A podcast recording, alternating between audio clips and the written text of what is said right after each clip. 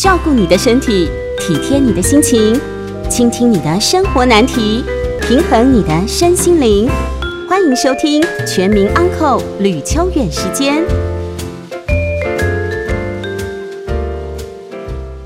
欢迎收听九八新闻台每周晚上八点播出的吕秋远时间，我是吕秋远哦。那么。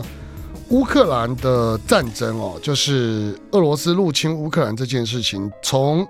二月份啊开始，就是我们讲说二月情人节过后没多久，大概二月二十四号开始到现在，那么已经一个月左右了哦。那么在这段时间里面，其实一开始大家都以为这个战争会很快结束，但是乌克兰人对于这场战争的抵抗意志力跟能力。那么是相当令人敬佩的。总之，在这一段期间内，那么俄罗斯跟乌克兰还在持续的呃打仗当中哦。那打仗这件事情，其实我们今天要来聊的不是战争本身，因为这个我也不熟。虽然我自己本身过去是学政治哦，但是对于呃所谓的战争的发生原因以及战争的经过这个部分，我想很多人有不同的说法。最重要的事情是。战争这件事情，我们都希望不要发生哦。那么发生的时候，其实对于一般的百姓，受难是最严重的。尤其是在这一次的战争里面，我们讲说，其实战争开打之后，冲突在第四天左右，大概至少就有三百六十八万人往西边，也就是我们讲说，包含波兰、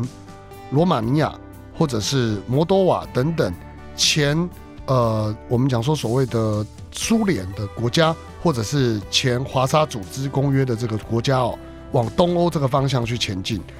那这些难民呢，其实各位要想哦，他原本都住在呃自己的家，然后突然呃，当然各位在脸书上或者在其他的社交媒体上都看得到，他们呃其实带着猫、带着狗、带着一点家当就这样走了。呃，前两天还看到，就是说可能有一个青少年他自己一个人就，呃，越过波兰边境哦。那当然不知道他有没有父母陪伴，但基本上对于儿童、对于青少年、对于妇女这些比较弱势人来说，战争本身就是一个非常残酷的这种行为。那在台湾，我们当然呃，有些人会有一些感同身受，或者有一些不同的想法，这个都无所谓。但是呃，有一些人确实很想要帮忙。就是我们要怎么样能够的身为地球村的一份子，怎么去帮助他们哦？那过去其实我们都知道，世界展望会在这个事情上面，他们做了非常非常多的努力，不只是预防战争，不只是协助改善水资源，或者是呃，我们提到说一些贫困地区的儿童身心发展，世界展望会做了很多。那么我们今天呢，在这一次的呃，我们讲可以说是二次大战以来最大的难民潮这件事情上，我们今天想要来了解一下世界展望会他们第一手的观察资料。那我们今天邀请到是世界展望会国际事工处主任吴正吉 James，James 你好，嗯，吕律师你好，各位听众朋友大家好。哎，正吉啊，那这个你以前是学水利工程？对啊，水利工程。然后你到非洲去，布吉纳法索，这我们的邦交国，现在还是吗？呃，现在很可惜不是了。没关系啦，反正嗯，总有一天会回来的啊。呃，其实因为为什么我会讲这句话？这不是这不是安慰大家的。我跟各位讲，我们台湾在布吉纳法索做了非常非常多的协助。那么这个协助呢，其实水是最重要的，水资源其实在全世界来说，我们可能。在我们国家里面，打开水龙头，水就出来了。我们觉得这很正常的事情。可是，在非洲，各位啊，非洲这个地方，很多时候我们是得要去扛水，是吧？对，在非洲很多的扛水的工作呢，落在妇女跟儿童身上。那上课要走五公里之类的，走啊，没有巴士，好不好？然后那个水啊是要去扛的，因为那个水井可能离他们家很远。那，呃。您自己在布吉纳法索做水利工程，我我跟各位讲，我刚刚在跟郑吉在聊的时候，我就说你在布吉纳法索待了这么多年，各位他在那边做呃水利技师当了六年哦，这六年下班到底在干嘛？他说他都在打桌球，然后呃跟当地人聊天，然后培养感情。我说这六年哦，各位有女友的都跑了，有妻子的都可能想离婚了。这六年打个电话都不方便吧？哦，对，尤其我大概在千禧年的时候开始去了非洲工作，是那个时候其实很多的网络啊，或是那些电话刚开，始哦对，都不太，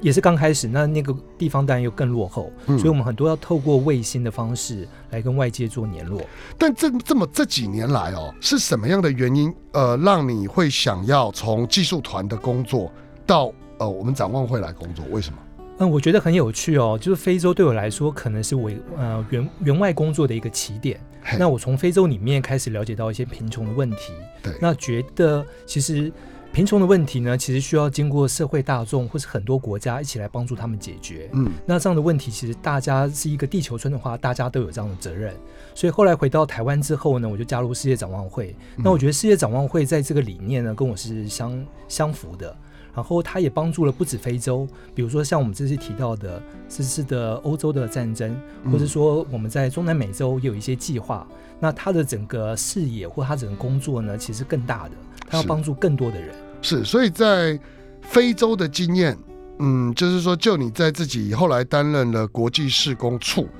的主任这个位置上，有带来什么样比较正面的这些经验呢？对，因为过去的工作呢，我们比较多在做硬体的部分，尤其我过去有这个水利工程师，我们做了灌溉系统。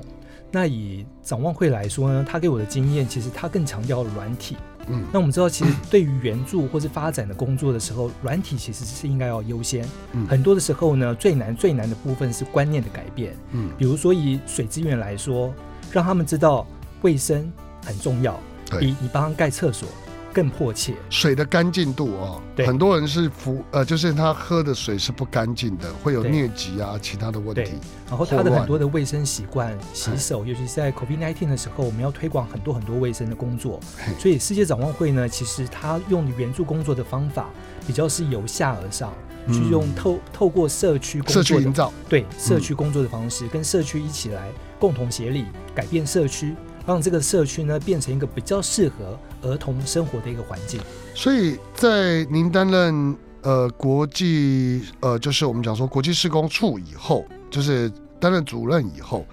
嗯，您是当主任多久以后遇到了乌克兰这个问题？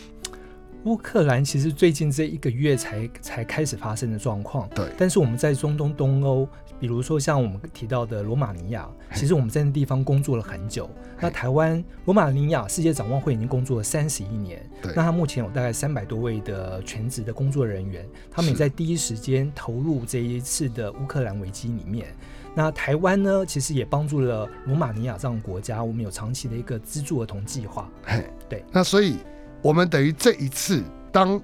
乌克兰战争开始的时候，台湾的世界展望会第一开始的时间是做什么？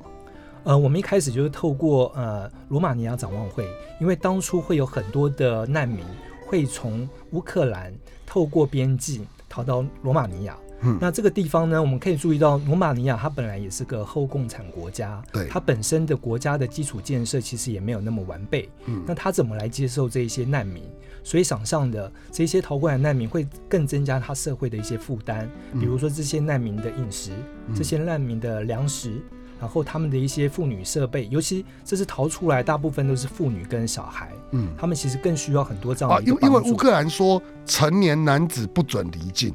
是目前是这个、这个样子。对，就是说你可能十八岁、六十岁这个 range 里面是不能离境，要留在国内打仗，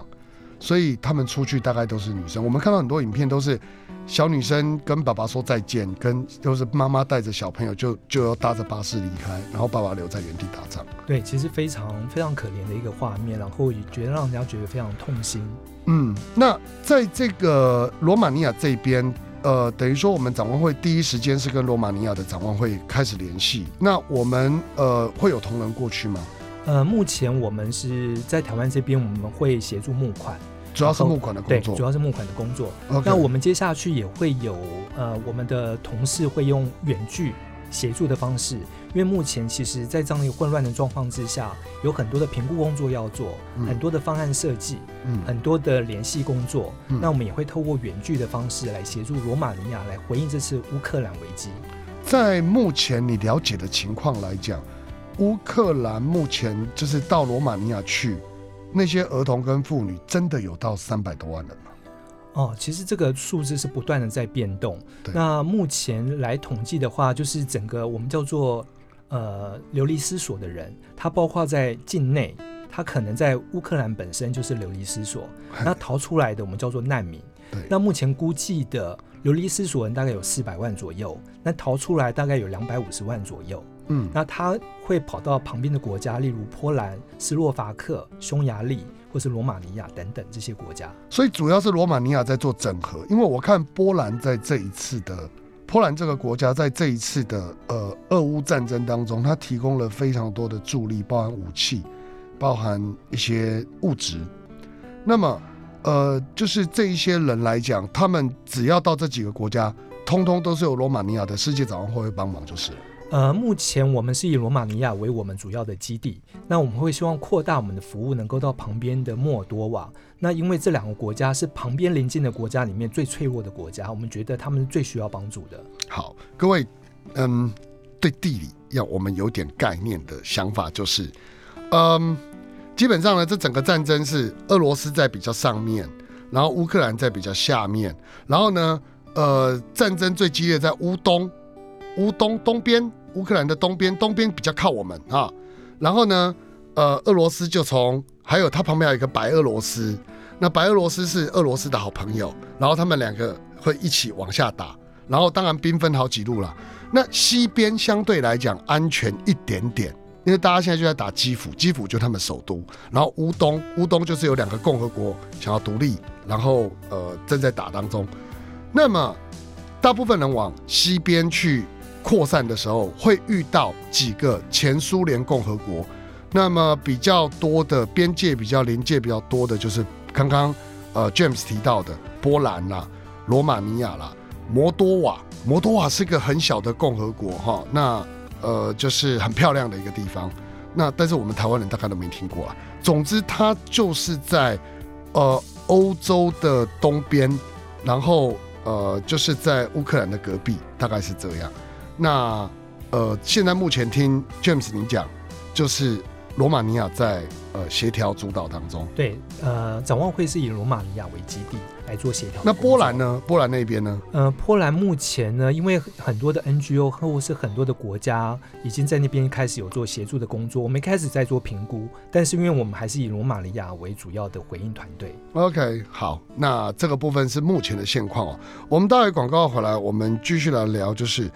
这个战争到底带来了什么样的影响？就 James 的第一手观察里面，目前乌克兰人民面临了什么样的需求跟协助？那我们能做些什么？广告来继续聊。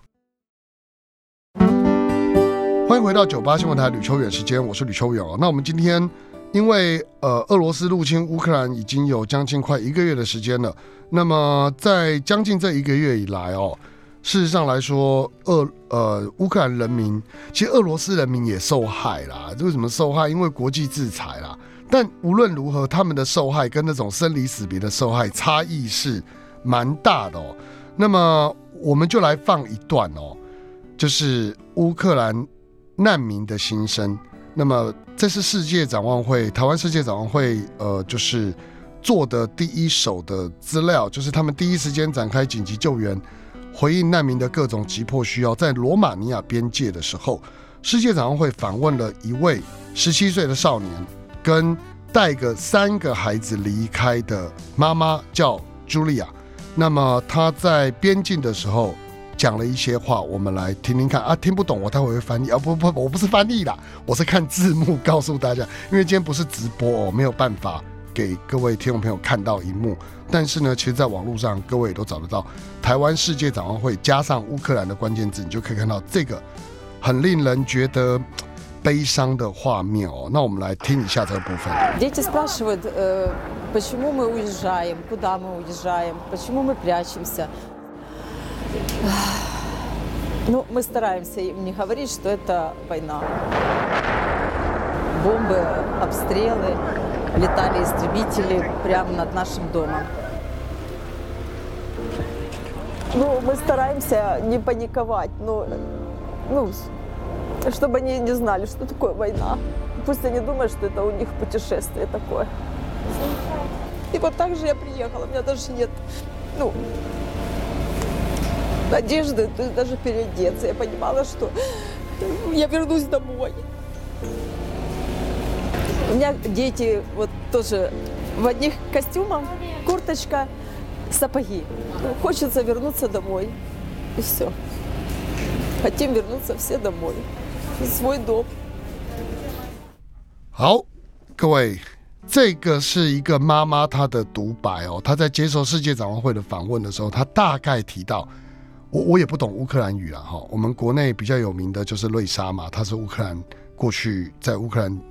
国家那来台湾的。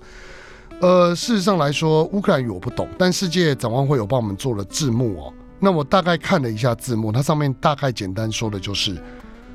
他多希望这只是一场旅行，因为他不敢告诉孩子战争有多残酷，他只能够不断的安抚孩子，因为孩子出门的时候只有带一套衣服。现在他们走到罗马尼亚，但是呃，对他们来说，迫切需要的。资源很少，因为就像我们各位想想嘛，如果台湾突然有难民要过来，事实上来说，他来我们这边住住在哪里？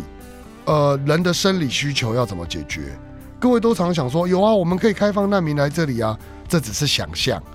当真正落实的时候，很多杂音就会出现，因为你的同情心可能一时，可是对于呃这些人来说。他如果暂时回不了家，他很多很多的问题，路径的问题、隔离的问题，呃，食衣住行的问题，这些东西都是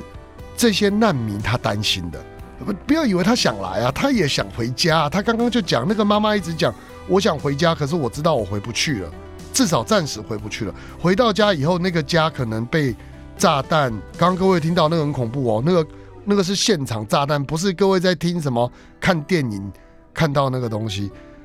他发生了这个问题，他回不了家，那怎么办？然后呢，可能又要面对，呃，就是接收移民国对于这件事情的一些呃排斥或者是担心。那这些问题其实都需要我们世界展望会来居中做协调或是协助。所以我想要请教 James 是说，你们当时拍这个影片的时候哦，其实呃，这个妈妈，呃，这个乌克兰妈妈，她来到。这个地方，世界展望会后来给他了什么样的协助？对哦，其实这个影片非常的真实哈，反映了当当时的一些妇女的心情。那他们带了这样的一个很简单的家当逃了出来，那他们很希望这件事情不要在这些小孩身上呃得到一些呃很阴阴暗的一些记忆。对，所以呢，世界展望会除了前面提到的，我们提供了他们最立即的一些，比如说嗯卫生卫生用品。粮食、粮食包等等，或是儿童的一些需要的一些，嗯，他的游游玩的一些器材等等。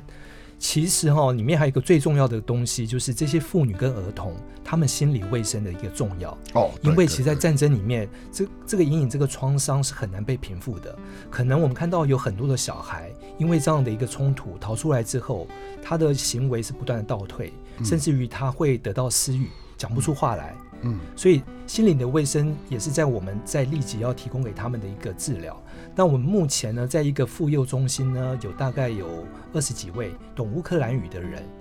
提供专门这样的一个协助，让他们能够在这样的安全的一个环境里面，让他们的心灵暂时得到一个安全，得到一个平复，让他们在心理上面能够马上得到一些慰藉。这对我们来说是一个很重要的紧急救援。因为心理是很重要的，必须马上得到康复。那心，对对对，我们二十几个要要要帮忙两百多万个，你怎么轮？对，因为目前呢，以以人数来说呢，他们逃出来从乌克兰逃到罗马尼亚或是呃莫多瓦这些，大概有加起来大概十多万。嗯，那我们目前呢，其实就是针对于这些急需要。被援助的一些一些状况，提供临时的一些服务。那我们当然也有一些长期的规划，因为刚才主持人有提到，其实未来呢，它就会有一个接待社区的问题。因为这些人如果长期留在这个地区，他跟当地怎么去分配这些资源，他的住的问题怎么解决？因为爱心不是一时的。对。那我们知道，其实难民呢，常常要回去的时候，大概都经过十年以上。所以呢，哦其实我们从我们的规划从短期、中期到长期已经开始在着手了。等等等等，这个那个 James，不好意思，第一个我我刚听您讲的，为什么要打断的第一个原因是，听众朋友可能会有有点疑惑，那到底是十几万还是两百多万还是三百多万，到底是什么数字啊？为什么讲的每一次数字都会不太一样？对，目前其实非常难统计。那如果说我们以最新的以联合国的难民的统计数字来说，目前逃出来大概有两百多万，对，那有一半以上，百分之六十是逃到波兰。啊，对，那我们知道的，像罗马尼亚或是莫尔多瓦是属于比较南部的地区，嗯那大概有百分之五到六的人逃到这这些国家，大概有。算才会是十几对万。对，十几万。OK，好对。那第二个问题就是，如果如果呃，俄罗斯跟据说他们进入第四回合谈判，哦，谈的还据说有进展，据说有可能停战，那为什么还要十年？呃，过去我们的经验哦，因为其实受到一个战争波及的国家，因为我们过去也协助过这样的国家，像乌干达或是像叙利亚、卢安达，对卢安达。这样的国家，其实你要回去，其实是经过很长的时间。我们可以知道，像乌干达，它收了很多南苏丹的难民，其实南苏丹大概十年都回不去，所以他们就必须要在一个接待国家，比如说像乌干达收容南苏丹的这样一个难民，他会成立一个接待社区，这跟政府的政策有关。那他们大概会跟这个接待社区必须和平共处，他们未来的小朋友一起上小学，他们可能要一起工作。那这些逃出来的，并不是完完全全都是难民，因为他们有些可能是老师，有些可能是工程师，甚至有些可能是律师。嗯我们都希望他可以在未来的一个新的环境里面，能够发挥他原本的一些专长。好难哦！如果我是难民，我现在在罗马尼亚，我不能当律师了，我可能我不知道能做什么哎，我可能参加世界展望会，可是我没有语言能力，就是你知道，就是到了一个陌生的地方去的时候，其实那种心里的惶恐跟压力是非常非常大。所以刚刚 James 讲说，第一要务是心理上的建设，真的是非常重要。那但是听起来人力好像还要再加强。其实过去我们有一些经验哦，像在乌干达，我们也是处理南苏丹的难民。嗯，那其实逃出来这些人呢，他可以当这些老师，他可以用他的知识或是他能力去照顾这些小朋友，所以我们都希望他们可以自己帮助自己。所以我们会在方案设计里面呢，我们除了提供硬体之外呢，也会由这一些难民自己本身里面去发掘他们的能力，来照顾他们自己。嗯，所以今天其实就这个状况来讲，我们接下来世界展望会要提供哪些人道援助给他们？那这些援助的呃经费目前的呃想法大概是哪些？对，目前第一时间呢，我们设计了三到六个月的一个计划，就是一个比较短期的计划。那这三到六个月的计划呢，主要做三件事情。第一件事情就提供立即的一些需求，就前面提到的这些卫生包啊、粮食包啊，或是居住的的一些场所的东西。嗯那第二个部分呢，就是前面提到的一个心理卫生治疗，嗯我嗯们叫做呃心理健康跟呃 psychosocial 嗯的这一些的附件，嗯那这些也非常的专业。我们需要透过很多种方式，举例来说呢，我们会有儿童关怀中心，让这些儿童呢能够进到这个关怀中心，让他觉得安全。那在这个儿童关怀中心呢，会有一些老师会带他们游戏，带他们唱歌。那我们现在也提供了电视，让他们能够看卡通，让他们能够忘却这些战争带给他们的心理的一些创伤。那另外呢，我们也会在这个儿童卫生中心里面会倡议和平缔造的一个工作。嗯那这对于儿童来说非常的重要，因为他们经历过这样的一个冲突，其实和平对他们来说很重要，因为未来可能这些暴力会影响他未来的一生。嗯那第三件事情，我们现在要做的就是立即要去建设这一些呃本来就不太足够的一些公共设施，比如说厕所，嗯比如说给水，嗯或是一些庇护所等等。嗯这是我们目前要做的三到六个月的主要工作。是，那这三到六个月的主要工作，因为我们之前应该没有预料到会呃有这样的战争呐、哈。那么这样的战争发生以后，其实就你们目前来讲，呃，就是说这些额外多出来的经费，目前是怎么样去筹措的？对，呃，台湾世界展望会是一个国际性的机构，对所以我们共同来面对乌克兰危机这样的一个事件，所以我们就号召所有世界展望会一起来回应这件事情。那目前包括台湾、然后韩国、日本，甚至美加澳都参与这样的一个募款。然后世界展望会就一起来，比如说日本展望会啊，台湾世界展望会，我们一起来帮助乌克兰。所以我们目前有一个募款的计划。那台湾世界展望会呢，希望能够借由这一次的募款呢，我们能够提供大约三百万美金，能够帮助乌克兰展望，能够帮助这些乌克兰的难民在罗马尼亚。台湾的募款目标是三百万美金嗯、这是台湾世界展望会，哦，还是亚洲，还是只有台湾？台湾世界展望会。各位一亿，好，我们要努力一下。好，我们先讲到这里哈，讲到一亿就要进广告了啊。我们先进广告，我们待会回来来聊一下哦，为什么需要到三百万？到底展望会在整个人道救援的过程当中会遇到了哪些挑战？我们回来继续聊。欢迎回到九八新闻台吕秋远时间，我是吕秋远哦。那我们今天访问到世界展望会国际施工处主任 James 来跟我们聊，呃，有关于俄罗斯入侵乌克兰到现在一个月左右，目前到底难民的状况如何？那么我们世界展望会又做了哪些事情？我们在第一段的节目当中大概聊到了说，呃，目前乌克兰这些呃妇女、儿童们遇到了什么问题？那么世界展望会又做些了什么？那么第二段我们大概聊了，就是说世界展望会的具体人道援助，也就我们提到三到六个月的一个短期，我们全球的世界展望会都在协助这样的一件事情。目前来讲，它需要的经费以及人力其实都相当的庞大哦。那么我们也大概目标啦，当然，呃，我想台湾人的善心善念是绝对不止于此的哦。那么目前我们目标是三百万美金，但是要努力了哈。呃，在那之前，我想先问一下 James，就是说，我们其实，在世界展望在推展的过程当中，因为我们都知道过去啊，我们在展望会跟政府的协商协调是一件很重要的事情，比方说水的问题。在过去非洲，特别是如此，因为各部落之间要争夺水资源啊等等这些问题，可能都需要政府。那么在这一件事情里面，我们遇到的挑战大概有哪些？对，其实政府是一个我们很重要的一个伙伴，也是一个很重要的一个决策者。那我们在这一次的回应计划呢，目前遇到的第一个挑战就是混乱。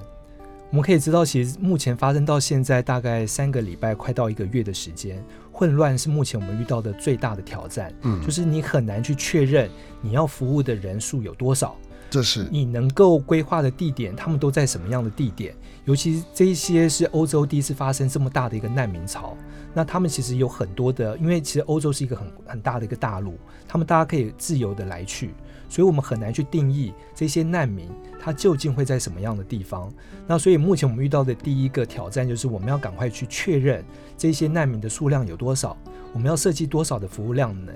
那前面提到的就是整个回应计划呢，如果以联合国的预估，联合国他们希望提供十五亿美金来援助这整个乌克兰危机。我觉得不够哎。对，这是联合国目前预估的部分。那其他的部分呢，就是由这些呃国国际的一些 NGO 啊一起来共同的协力。那展望会也会尽他的能力去负责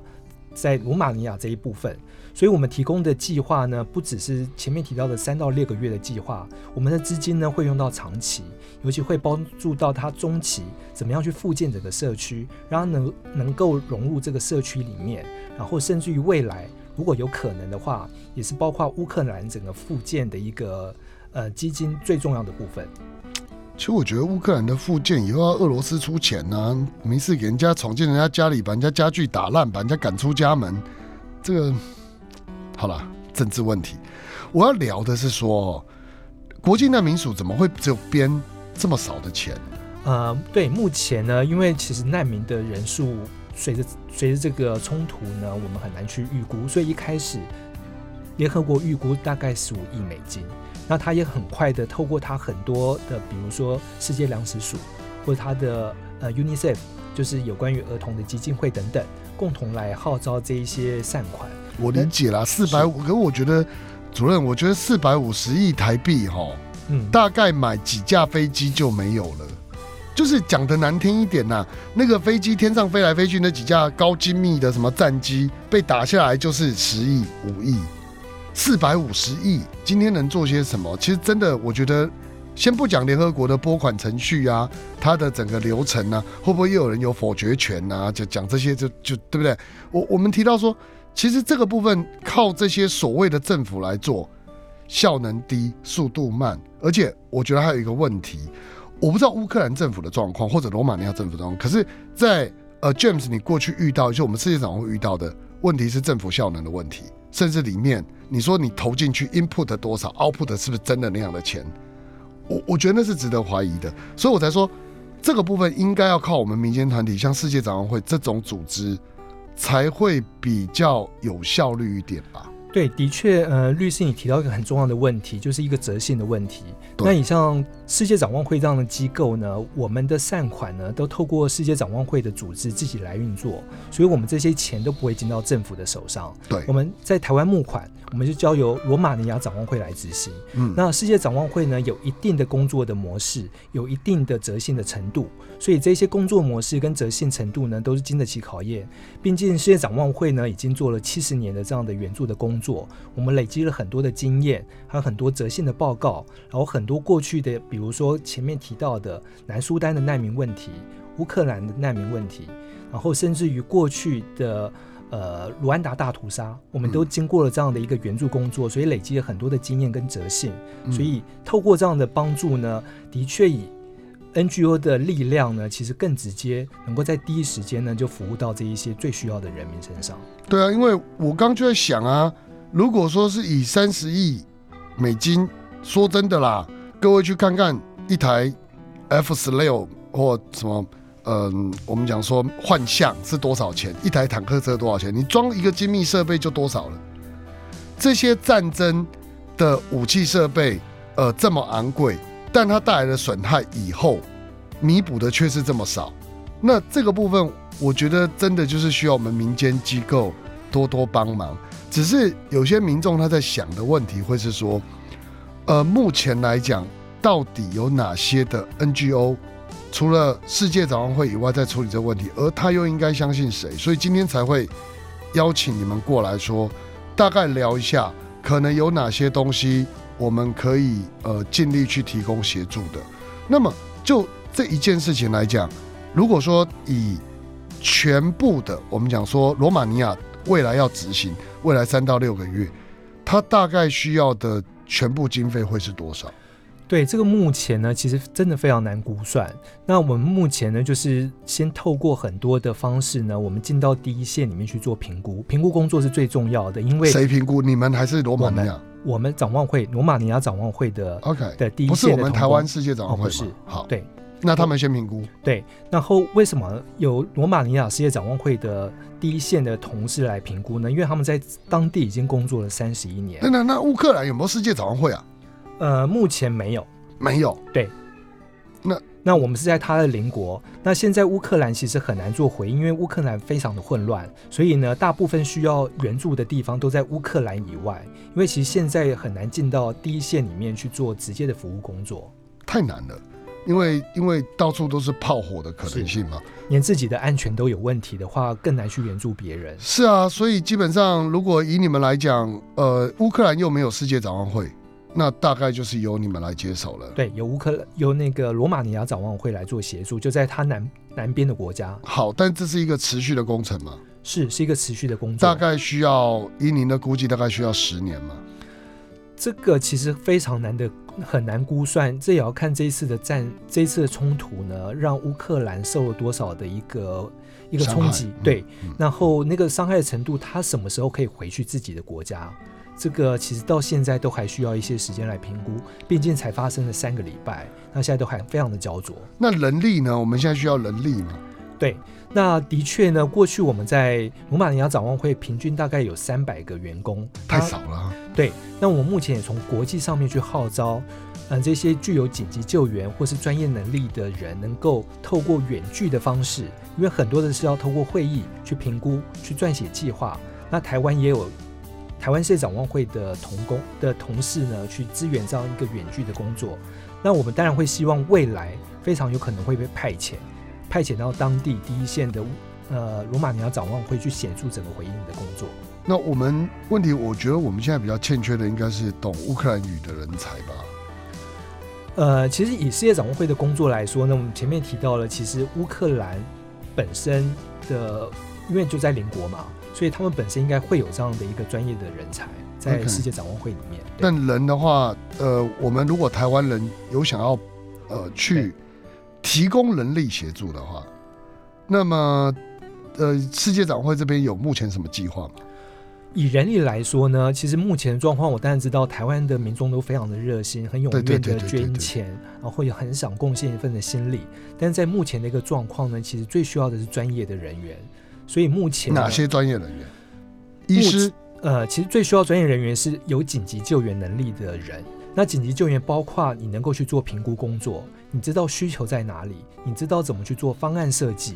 那这些其实都非常需要很多的一些专业技巧。比如说，我们就拿水水的需求来说，其实你要能够第一时间知道什么地方适合盖水井，然后呢，什么地方呢适合这一些呃难民营来设置卫生设施。那有多少人就需要一套卫生设施这样的一个标准规范呢？其实这些紧急救援的人员，他们本身就常常具备这样的一个知识的能力。OK，因为我想有些民众可能会想说，我去那边帮忙陪孩子玩，去帮忙煮菜、帮忙打扫、帮忙盖房子。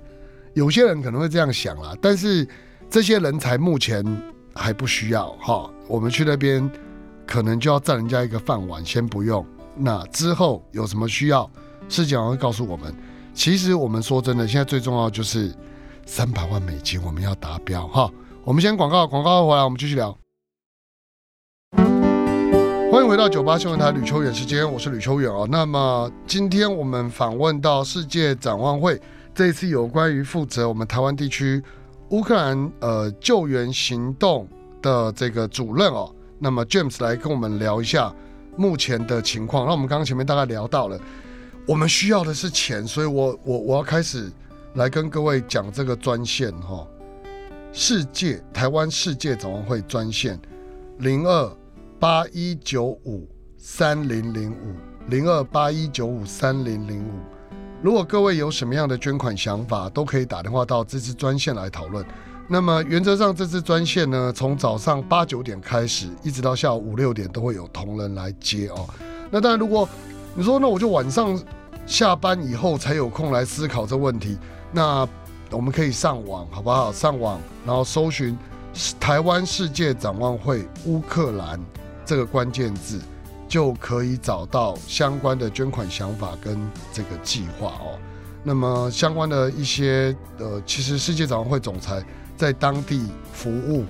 的一些状况，各位都可以在上面看到。好，那其实我们现在最后面要跟呃，就是 James 聊的是说，其实台湾民众目前来讲，对于世界展望会的了解，大部分过去都是在了解说我们对于儿童、对于呃社区营造、各地社区营造的帮助嘛。那在这一次活动里面，最后你有没有想要跟我们听众朋友呃呼吁，或是要跟他们聊的一些话呢？对，其实台湾世界展望会呢，就是像刚才律师讲的，最重要的就是儿童，嗯儿童是我们最主要服务的工作。嗯那我们透过前面提到的社区发展工作，那另外的像乌克兰这件事情，我们透过饥饿三十，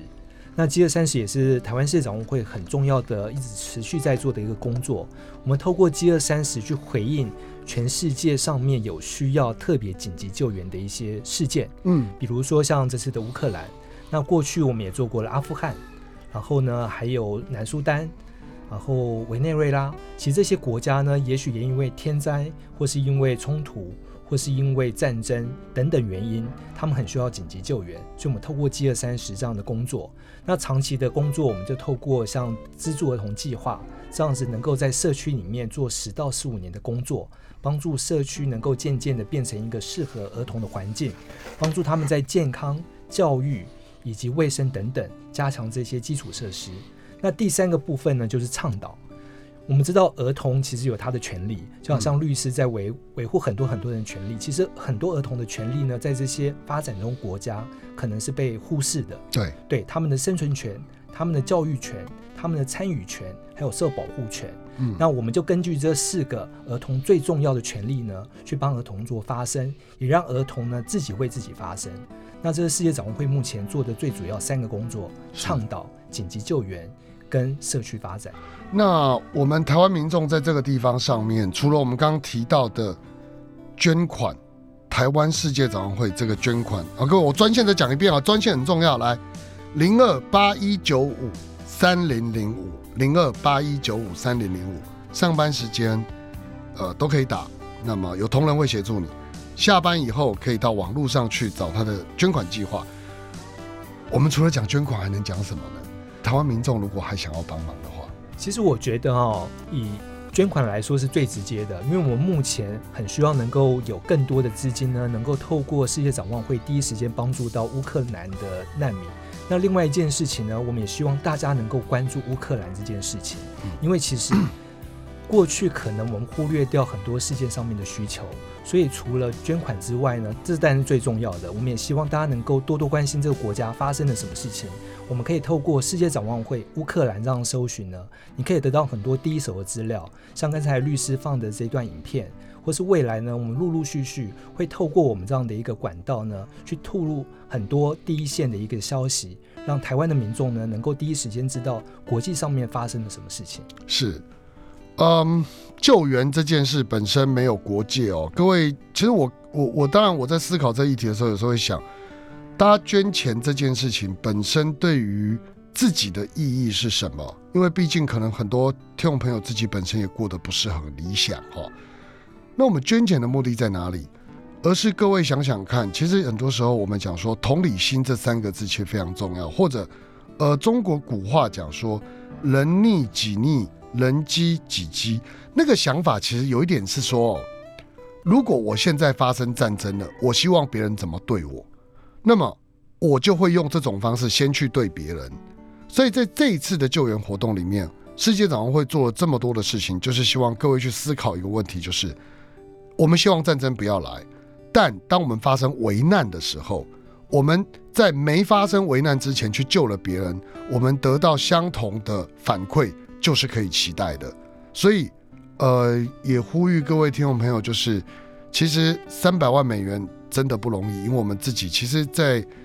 最近股市也不太好哈，所以可能大家压力都很大，但是能救一点是一点啦，因为这个国家其实跟我们台湾过去没有邦交，当然它跟我们台湾也非常的遥远。唯一我们要帮忙的原因只有就是两个字，叫做人道。